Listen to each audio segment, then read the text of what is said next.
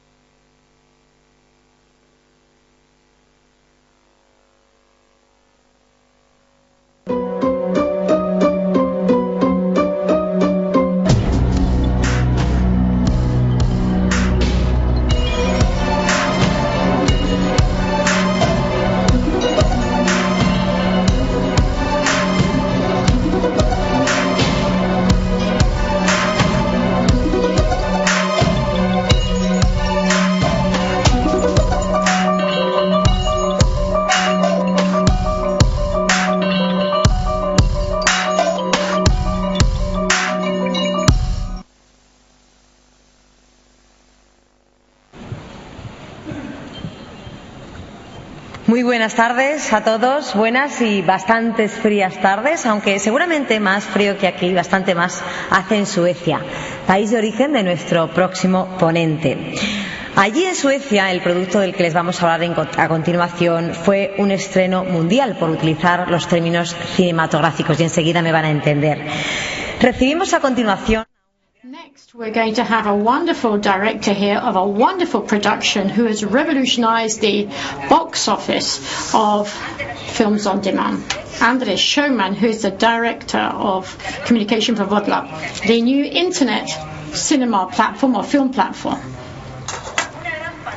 a great scream without leaving home, which is going to be here in Spain soon. At the moment, in northern European countries, it is working at true, I don't know, with a real high performance. If you want to, to configure it into your PVC or into your PC or in your mobile phone, it takes about four years. You can choose whether you want to sit on your sofa at home or go to the cinema. They work with over 3,000 film titles and series, and it's a real key aspect for the industry. And they have a new way to get to the audiences and to prevent these illegal downloads. Andres Sjöman believes that all these issues fit each other. Voddler can be an excellent way for certain films that are no longer in the market to still be shown. So let's give a, large, a, a heavy round of applause for Mr. Anders Sjöman. Thank you very, very much for that kind introduction and uh, almost exaggerated introduction.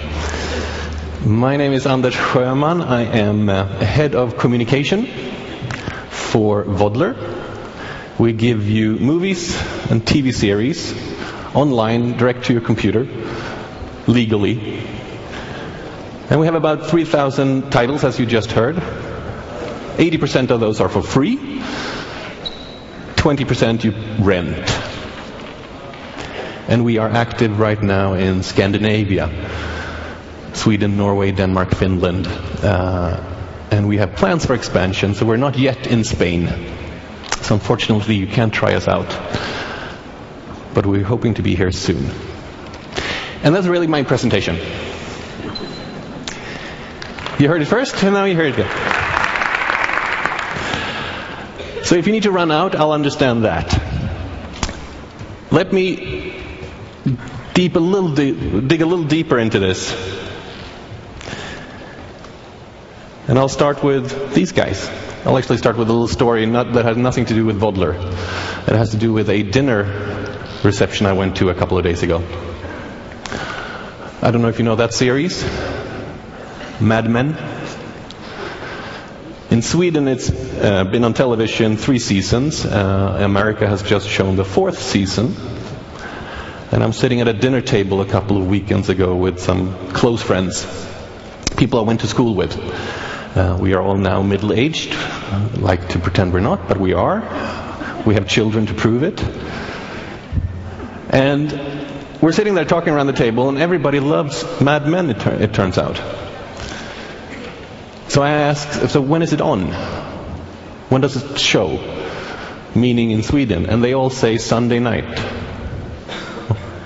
Which I know it's not on in Sweden on Sunday nights because that would be a TV night for me. So I said, no, no, no. And they mean no, in America it's on Sunday nights and AMC because Monday morning we can find it on Pirate Bay or any of the other illegal sites. My friends also knew that uh, Brothers and Sisters are on Sunday nights in America, Grey's Anatomy on Wednesday nights, House, etc. And they're out there downloading. And these are people used to paying for themselves. These are not uh, stereotypical downloaders.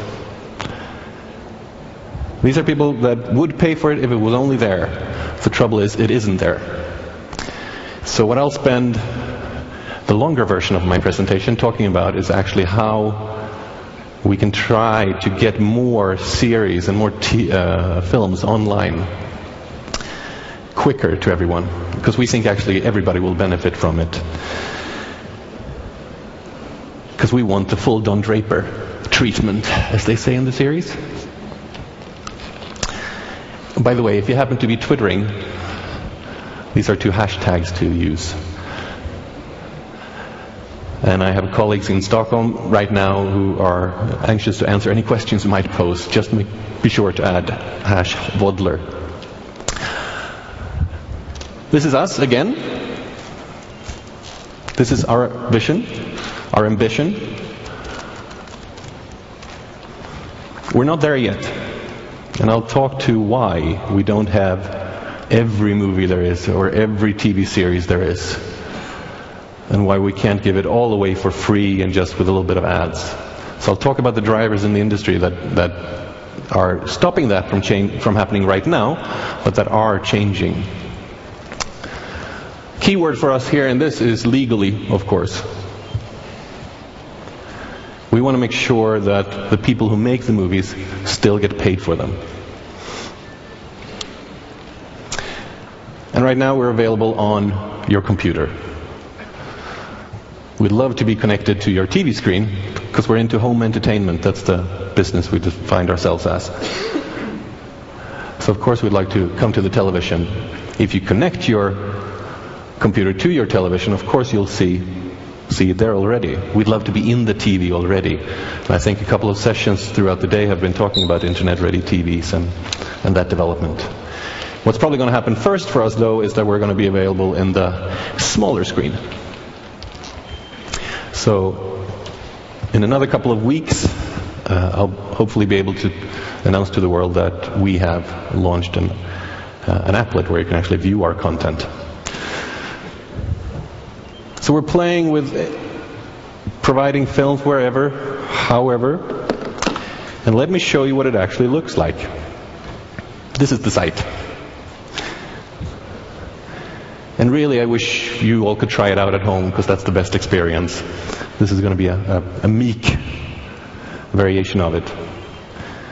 But you can flip around, see what movies we have, see what series we have, documentaries. We use the top space to push a couple of films that we think are interesting. But as you scroll down, you'll see the top top lists, both the free and the paid the rental movies. And this gives you an idea of what type of content we have. Down here on the, on the left-hand side is my favorite one, the live voddling, where you can actually see what people are watching right now. So these are movies or series that have just been starting in any of the four countries in Scandinavia where we're active. come back on a Saturday night and this thing will tick, tick, tick, tick, tick.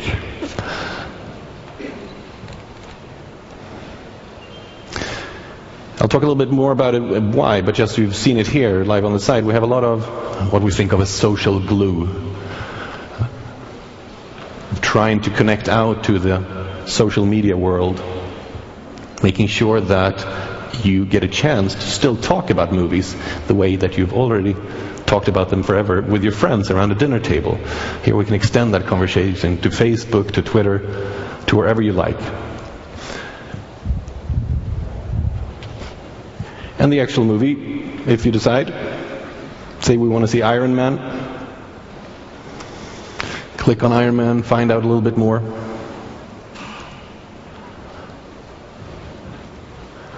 What is this movie about?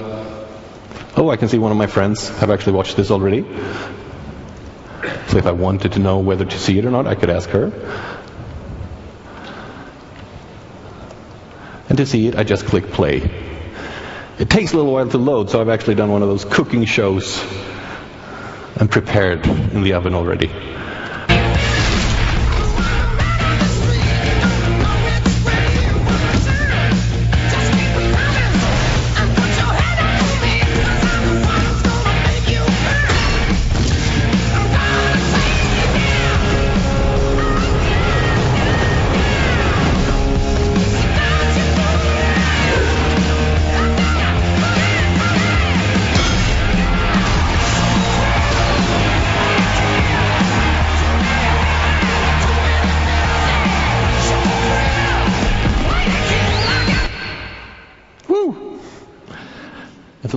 Americana for you in the middle of it. Just to give you an idea of the quality and how it works. And I'll explain more why later, but just you know, this is a separate player that I, I just showed the movie in. When you first come to Voddler, we ask you to sign up and then to download our player. Once you've downloaded it, it's there. Uh, but there's a little technical trick going on behind there that I'm going to talk a little bit about. the Technical quality you just saw was standard definition stereo sign. Uh, we will pretty soon be able to offer high definition for all those who really want to connect their computer to their high definition screens at home. And a little bit later, we're, we're hoping to offer 5.1 sound as well.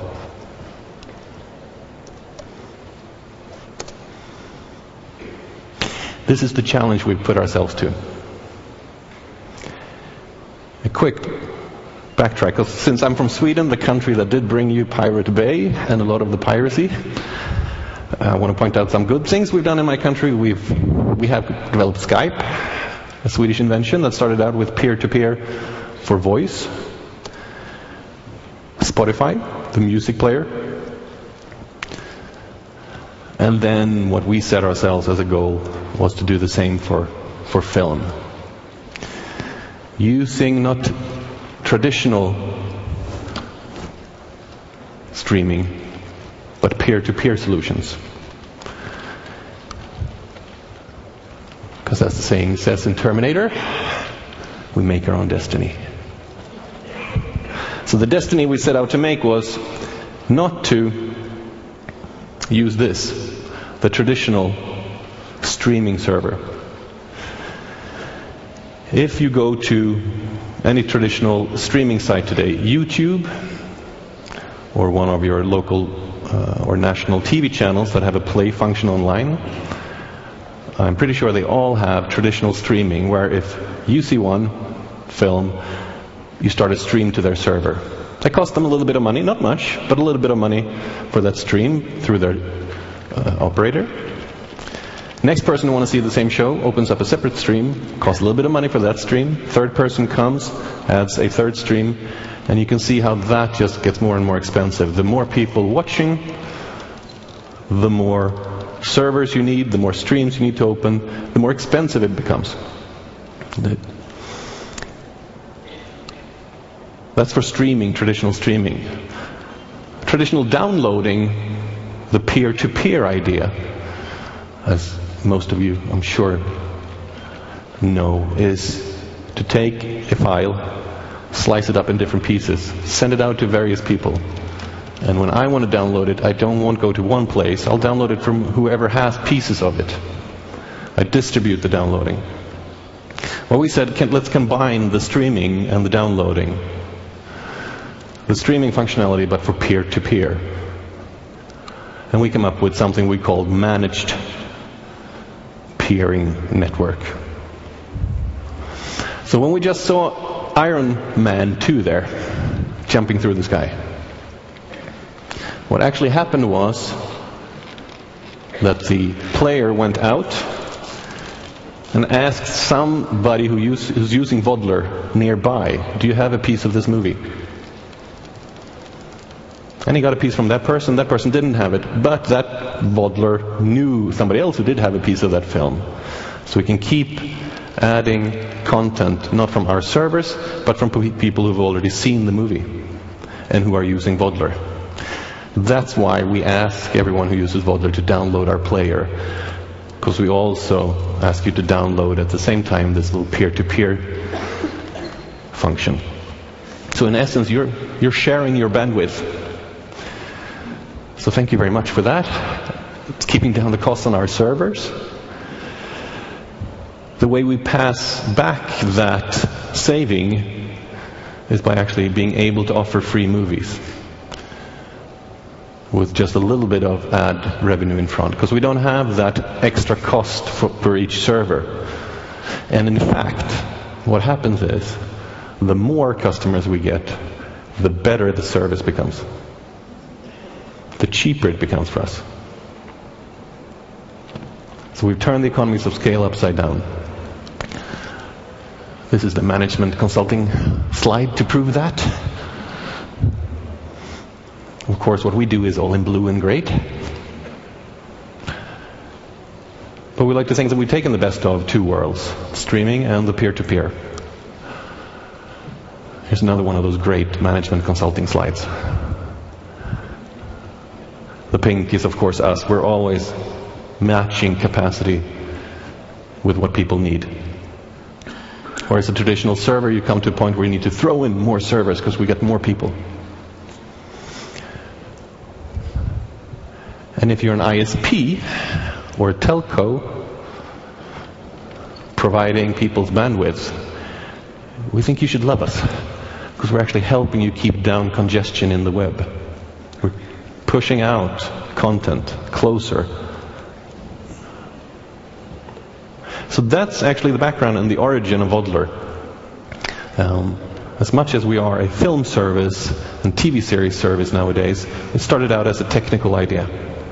This is a patent, patented technology. And we thought this is great because if you take our technology and you build a movie service on top of it, everybody's going to win. Everybody should love us. Viewers should love us because they get to do this legally. They don't have to download it illegally. If we get all the content we want, it's going to be unlimited access. We can combine free movies and maybe a little bit of rental, and maybe we can have a premium service where you can pay one fee for a full month and see as much as you want. And you can see the other reasons why we thought this was great. We thought the advertisers should love us. Because we, we were thinking that our free movies, we're going to put advertisement in front of it. And we're going to know who's watching. So we can target the ads so they actually become more pleasurable for everyone. We won't top load it too much. What we have done is to put three to four minutes of advertisement before. We never break the movie, so it's only before. But the advertisers should love us for that. And really, the content owners, the film companies. This is great what we have. It's legal. It helps them make the transition into a new digital world. Physical DVDs are great and they're in everybody's home, but sooner or later they're going to go away. Here we can help you usher in the new future. This is what we said. We were expecting everybody to say this.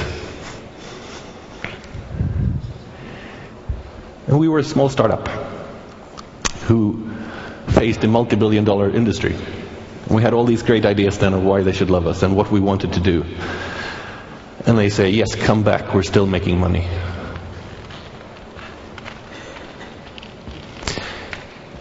I'm making this a little harsh on them now. Of course, everybody who's into movie making or distributing movies knows about the digital change, understands what is going on. But the rush to change isn't really there. For a couple of reasons. And the primary, primary one is this. A long time honored tradition of what they call release windows. And everybody who's in, in the industry, in the movie industry here in the room, you know what I'm talking about. If you have a film, you want to milk it for as much money as you can everywhere it's shown. And the tradition is first show it in the cinemas, three to four months later, release it on DVD. A little bit later, comes to cable TV or pay per view. And down the line, it'll come to free to air TV. Our traditional channels that are either public, public service channels or advertising funded. This is what they will do in any movie. And this makes perfect sense and has done for, uh, well, for over 100 years. The movie industry is the oldest arts industry, except for sculpture and drawing. And a couple of other those, but oldest of the ones that we really use every day. And they have done this for over a century. And it makes sense, it makes money. You show it first in the movies. When you feel that you have exhausted all the revenue there, you take it to DVD, leave it there for a while, then take it to something else. And the beauty of it is, you can do it in every country. So when you think you've done your country in one, you've done your film duty in one country, you take it to the next. So geographical rights and licensing is also very dominant here. What we've managed to do so far is, remember I talked about our 3,000 titles and 20% of them are rentals. Iron Man that we just saw is a rental.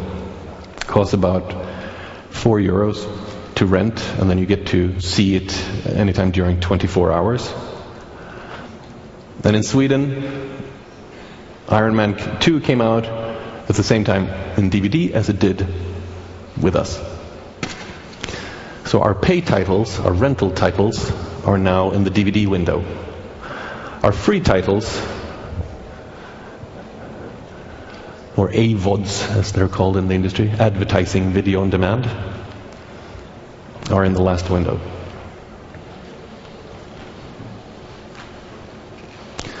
So this is the daily work that a large part of, of the company, many of my colleagues do every day. Call up film studios, the ones we have agreements with, see what they have to offer. Can we get that as a TVOD, a pay-per-view, a transactional video on demand? Can we get that as an AVOD? What do you have? And we're not the only one doing it online. There are tons of competitors and one of my core messages today is that there need to be more, even more competitors, to put even more pressure on the industry to change and digitalize more and put out there. Because the big bag ugly monkey, the digital window or piracy window, is there.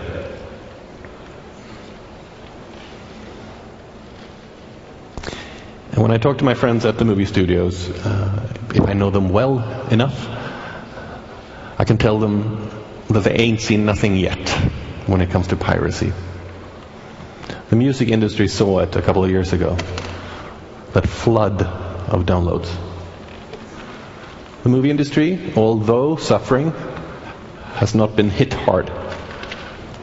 And I think they've been saved by the fact that a film is 200 times larger to download than a music file. So once we get 4G or LTE or whatever the next broadband acronym is going to be, when we get really broad broadband at home, this will kick in. So my hope is that we as an industry together can make this transition over to, to legal alternatives before that happens. So the job ahead for, uh, for us at Voddler, as we slowly grow, is to get more movies. If we get more movies, we'll get more viewers. If we get more viewers, we get more titles. Or, sorry, advertisers. And that spiral just keeps going.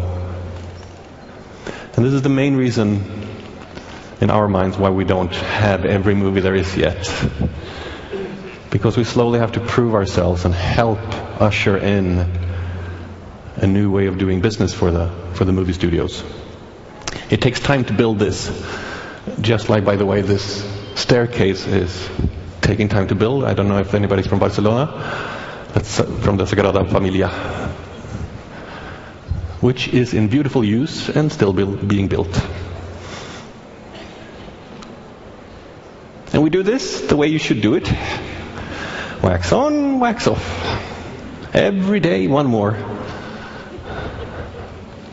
Slowly but surely. How many circles have we done then in this in this tour? I've already repeated these numbers ad nauseum, uh, and so far this year we've been able to show four and a half million films or TV series to about 800,000 registered Voddlerites, as we call them, in the four countries where we're active. It's not huge, but it is there and it is slowly building. We have content from these guys, and we're adding more every time. As you can see, we've opted for the big Hollywood groups and a couple of local Scandinavian ones, but we have five of the six Hollywood majors. The sixth one is just a, a couple of negotiations away. Which means that we can call them up and say, what do you have that we can offer in, in our service? Just to give you an idea, these are some of the titles that right now are on pay-per-view or rental. I don't know where they are in the schedule here in, in Spain, but in Sweden these are coming out on DVD pretty much now. And the free catalog is growing and growing with a couple of titles I know I would be happy to pay for actually. And we happen to land this this is purely accidental, but we happen to land on a lot of horror movies. So we are the favorite stop online for Swedish horror fans. They can find everything there. We're even better than Pirate Bay, they say. And this is the goal for, for every niche. The, the more titles we can get in our free catalog, the more we can find little niches out there and make this work. But again, this is what we have to do. Show me the money. Remember these? So keep those in mind. Because they mandate pretty much these windows how we have to do our business. We have these free titles that I talked about, where we put three to four minutes of advertising before. We have the paid rental, 24 hour rentals. You start watching a movie like Iron Man 2, you start watching it today, and you have 24 hours to see the whole thing. Very traditional and very common to the film industry. They understand this. This is how their Excel sheets are structured. What they're less used to is what we'd love to do and we haven't done yet is subscription. SVOD. Subscription video on demand which when we first heard it, we thought this is great, it's already there, the idea of a monthly package. SVOD, however, in the jargon is primarily for packets of film. So you can pay a fixed fee to see all of Clint Eastwood's movies, or a fixed fee to see all of somebody else's movies or a specific genre. But it's not the all you can eat for a monthly fee that we had in mind. So this is where we're still pushing.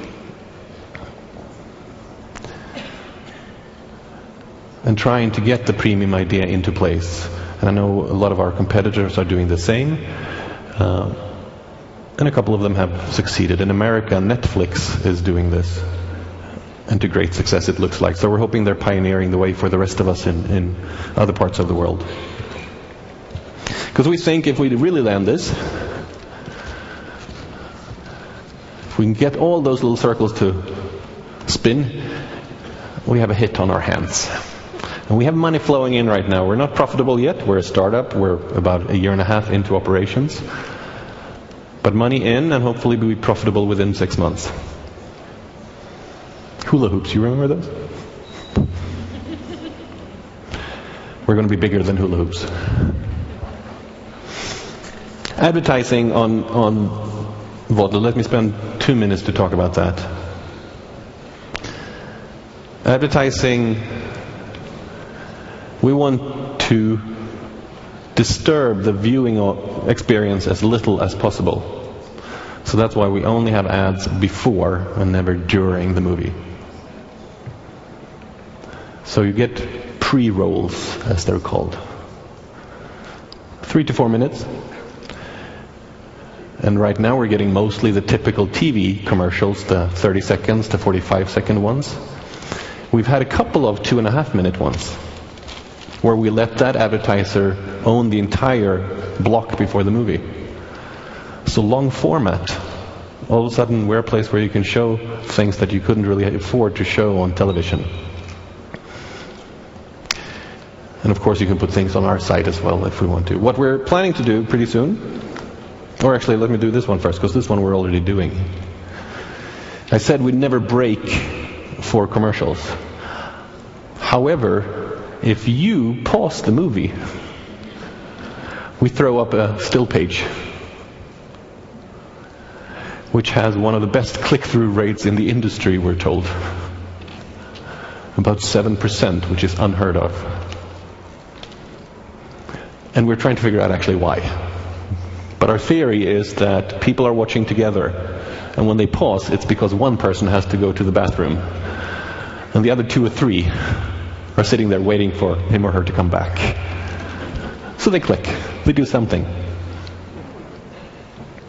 Again, users, user-induced advertising. When you have signaled that I'm taking a pause, then we say we'll throw up a, a bad enter.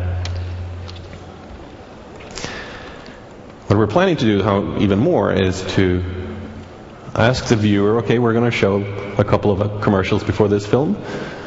Tell us what you'd like to see now that we're going to show you. Do you want to see for that car or that car or that car? Or do you want to see for fashion or do you want to see for cosmetics? Tell us what you'd like to see and we'll show it to you. We're also toying with ideas of letting users choose okay, do you want to see a big chunk of advertising right now before the movie, or do you want to have it cut off every 25 minutes in the movie, the way we're used to from TV? Again, the balance, we are not mandating or dictating, but we're asking the viewers to tell us. So there are tons of things we can toy with here. Plus the overall idea then that we know who's actually watching age, gender, previous films they've seen, and can target ads so so they find their audience better and the audience thinks they're actually appropriate. I'm not going to buy a car for another five years. I don't want to see another car commercial. But if you can show me something that I do care about, that'll be more better. Make the interesting, the experience much more interesting. So this is what we're doing again, slowly, learning, learning about the industry, learning, helping the movie studios to learn, helping understanding how advertising works. Well, the other thing we're trying to do is to figure out how to help people find good titles. The whole idea of recommendation. Exemplified by this great quote from When Harry Met Sally. somebody else likes it, and in Sally's case, very vocally shows it, maybe I should try it too. That's the whole idea of social glue, of on our site having Facebook Connect, share to Twitter, share to whatever, build up your playlists, become buddies with friends, uh, become buddies with other Voddlers so they become your friends as a service, we can always pick out a couple of titles that we'd like to push. But what's to say that we're going to pick out the titles that, that you and you and you are going to like? It's better if we can let that sort of sift up from, from underneath. And that's actually the place where we'd like to compete with our competitors. Not on titles. Well, this sounds strange. But if we're going to beat piracy, we need to have more titles and more easily accessible titles to that than Pirate Bay or Pellet, uh, Pellet Junkies or Series Junkies. So we can still bring in money to give back to the movie companies. We have to offer more. So as an industry, I think we need to get together and digitalize the heck out of what we have put it out online and show how it should be done. And then we can compete on who helps the audience the best find a movie that best suits them, etc., etc. There are many other ways to compete in this industry than in, on titles. So remember these again? I've talked about them like they're written in stone. But no, there is something happening. There's a little bit of disruption going on. So three examples to show that there are movements. Um, and they all three become examples from Voddler's operations, of course, but they are out there for everyone else as well in, in other areas. The first one, this was a Oscar winner, The Blind Side, that you may or may not have seen. Sandra Bullock got an Academy Award for it. In Sweden, it never went up on cinema. The main distributors, cinema distributors in Sweden, decided it was too American. I don't know why. Too American or too much about college football, which nobody plays in Sweden. Or we've seen one too many of those college football films. In any case, they decided not to take it up on, in the cinema screen. So the distributor, the content owner came to us and said, can we open it on Voddler? So we actually had an opening directly here. So all of a sudden, VOD becomes a window for movies that may not find their way into the cinema. So maybe we can start toying with uh, this idea that every movie has to start in the cinema, and if it hasn't started in the cinema, it's no worth. This is actually a good place to see, because more we can actually reach more people than there are cinema screens in Sweden. The second example, this is a dance series called Legion of Extraordinary Dancers. If you've seen Step Up, Step Up 2, Step Up 3D, and like those, you're going to love this. It's Heroes meets Let's Dance or 15 minute episodes made specifically for this target audience that loves dance movies. John M. Chu, who directed Step Step 2 and Step 3, Step 3D, Step Up 3D, has directed this as well. All the best dancers in the world are in it. And it's actually pretty amazing stuff to see. And this format, 15 minute shows, is a format that couldn't really have been shown anywhere else on TV stations. Where do you fit in in a traditional TV tableau 15 minute shows? So they made it straight for web. In America, Hulu, who's a, a peer comparable to us, only much, much larger, um, premiered it in July this summer, and we got it in August. And we sort of have a little skit going where we have one new show every week that opens, and two series now of 10 episodes each come have come online. But once they're online, we let them stay there, of course. So if you want to see the latest and really want to be up to speed, you can wait till next week. Or if you just want to catch up, you can see the whole thing. And slowly this series is gathering movement out there in social media, on websites, on forums in a way that it couldn't have done without web-based video on demand, we think. The third one is talking about independent movie makers. Uh, and I'm sad I missed uh, Filmin's presentation earlier. because the little I know of Filmin, I think we're thinking along the same lines. The video on demand window is a place for independent movie makers to actually release their movies. And maybe if you get enough viewers online, there are going to be some cinema owners who say, okay, you have a huge following. Maybe they want to see one or two shows in, in a good movie theater. So all of a sudden we flipped the release schedule. And we've said that let's use the online window as a way to gauge customer customer interest. This movie here was a Swedish horror movie, a splatter movie, made for little money by independent movie makers who said, let's try to get this out anyway. They released it with us simultaneously with a DVD distributor. So we actually pushed it. It was for free with us. The DVD cost money. But they said, and both the DVD distributor and us, we agreed that we're not competing for the same audience. The people who just want to see it once, they'll see it for free. We'll get ad revenue to share with the film owners. And the people who want to buy the fancy DVD box, they would do so anyway. And in fact, more people are going to realize they want the fancy DVD box if we can use the VOD window as marketing. So again, playing with this. And lo and behold, a cinema movie theater owner called up the guys and said, I see how many plays you've got on Voddler. I'm thinking of putting it for two shows.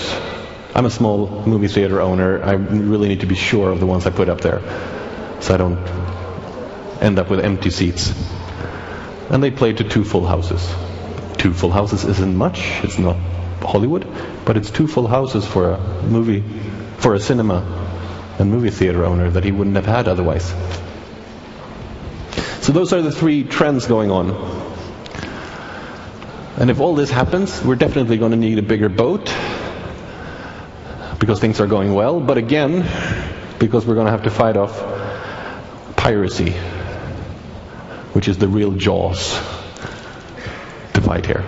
So I'd like to make a, a, as a final thing, a little call for action. If you want to join me in the international film liberation movement, we have four calls to action. And this is again all to make more films available out there, digitalized. We need to digitalize more and more of our movies. We need to support new film. There are tons of local regimes in every country where you support your local filmmakers. Let's strengthen those to also include the video on demand window. When was the last time you saw a Swedish movie in Madrid? And even worse, when was the last time I saw a Spanish movie in Stockholm? It never happens when it should be so easy to have a unified rights clearance for all of Europe. And Brussels is actually pushing this with multi-territory licensing, but quicker please, before the pirates catch up with us. And from a very technical IP point of view, net neutrality we think is urgent. So one content owner who happens to own both content and distribution can't monopolize your broadband just for their content. So that's the big picture, very large picture as an industry. Meanwhile, a little Voddler, we're going to try to carry on with this. Our immediate future is to end up in TV set-top boxes. As I told you before, a mo- mobile app. Be even better at the social glue with sharing films. We need to get up to HD.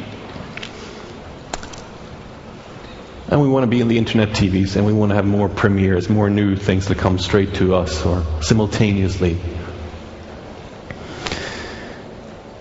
So that's really what we're fighting, and it's a what we call a three-front battle. We're trying to change three things at once, and that's why it's taking a little time.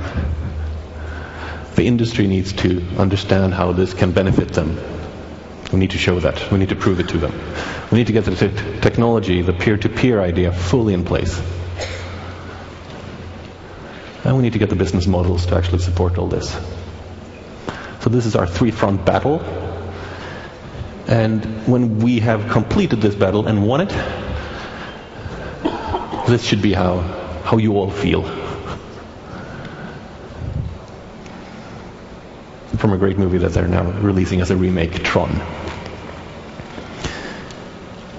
Because at the end of the day, it really should not be harder than going online, selecting a couple, between a couple of titles, clicking play, and voila, you have it. That's the end goal.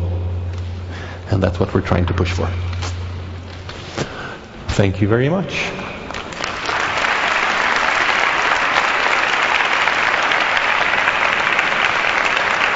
If, there are any questions, I think there's a microphone going around. We'll stick around for two couple of minutes.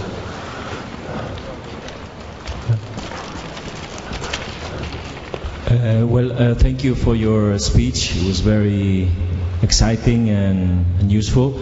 I just have one question. Um, how do you share your revenues with the content owners?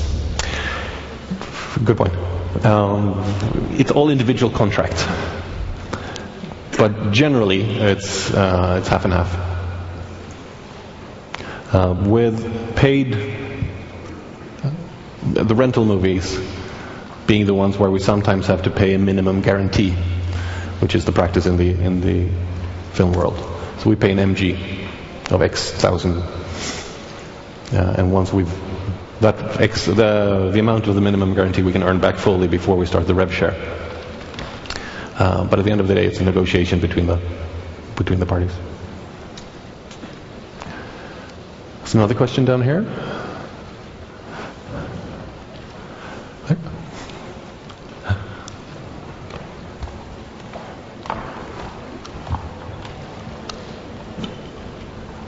Oh, hello.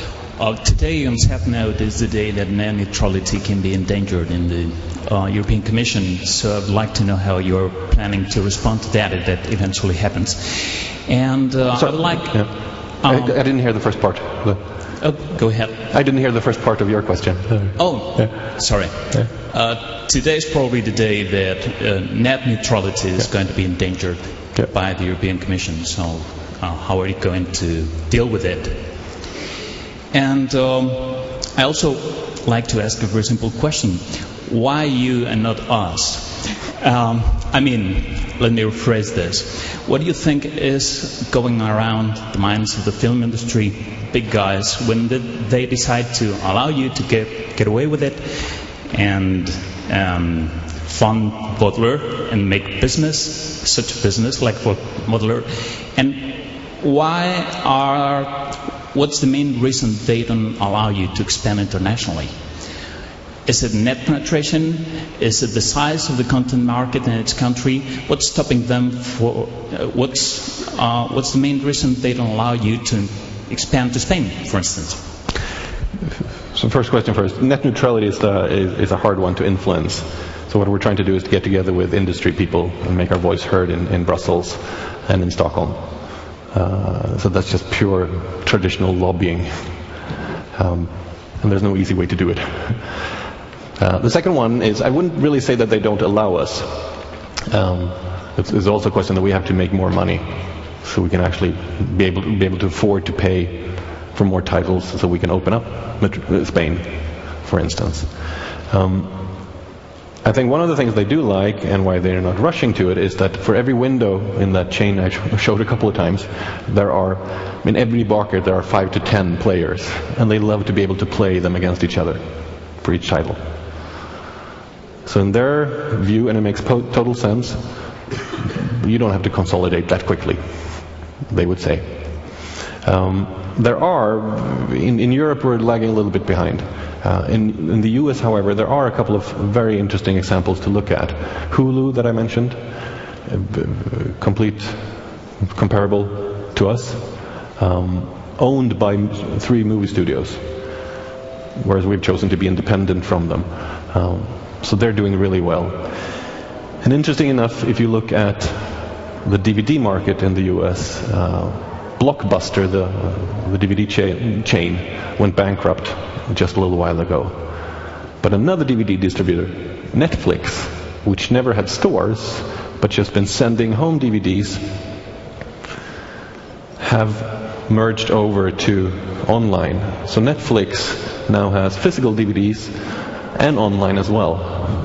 And is a player that can also make that transition.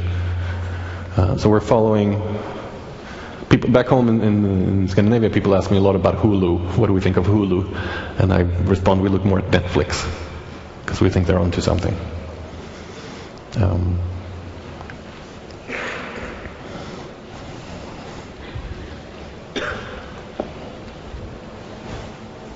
Hello. Mm, very interesting. Um, I have two questions, very simple. Um, how does a producer from Spain uh, um, send projects to be exposed in your platform? Um, and uh, second question is, uh, what's your strategy in expanding to other territories? In let's say because, for example, here you mentioned Filmin and Filmin it's it's it's already pushing this this um, let's say model and uh, if you come to Spain, for example, would you do a treaty with Filmin? Uh, what's the strategy? the first question is easy. You, you, you come, come to me. Send your content to me we'll, we'll talk. And I'll put you in contact with our content acquisition people who, who handles this. Um, at the end of the day, it's, it's fairly simple. If you have a digital copy of your film, we agree on the terms, upload it on the site, and it's there. Um, the second question is, is, a little trickier. Um, strategically, we've said that we're not going to expand actually right now.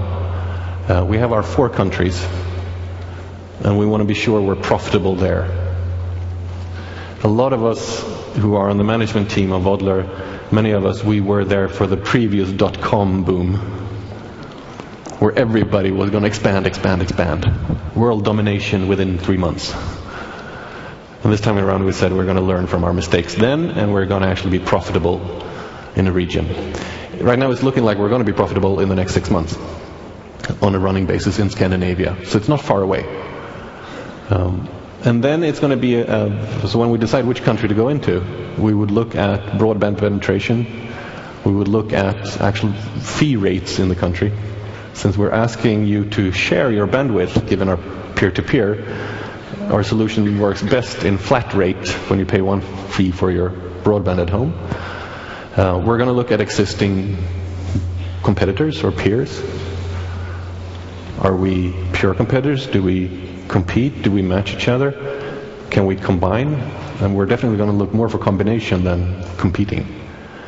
Um, Mubi, I don't know if you know those uh, guys. They are a Cinematheque type online video on demand very niched, and we've been talking to them about somehow working together because we have very different approaches and very different audiences, but we can still sort of push together. Um, so that's what we've been looking for.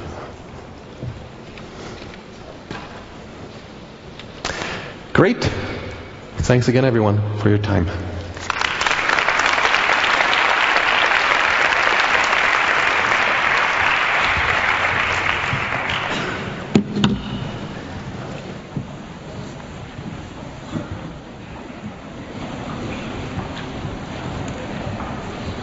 Gracias, señor Schumann, por acercarnos a otra forma de ver cine en casa. Realmente interesante esta conferencia. Bien, mañana a las once menos cuarto reanudaremos las sesiones plenarias. Sigan disfrutando, divirtiéndose y aprendiendo aquí en FICO 2010. Gracias y buenas tardes.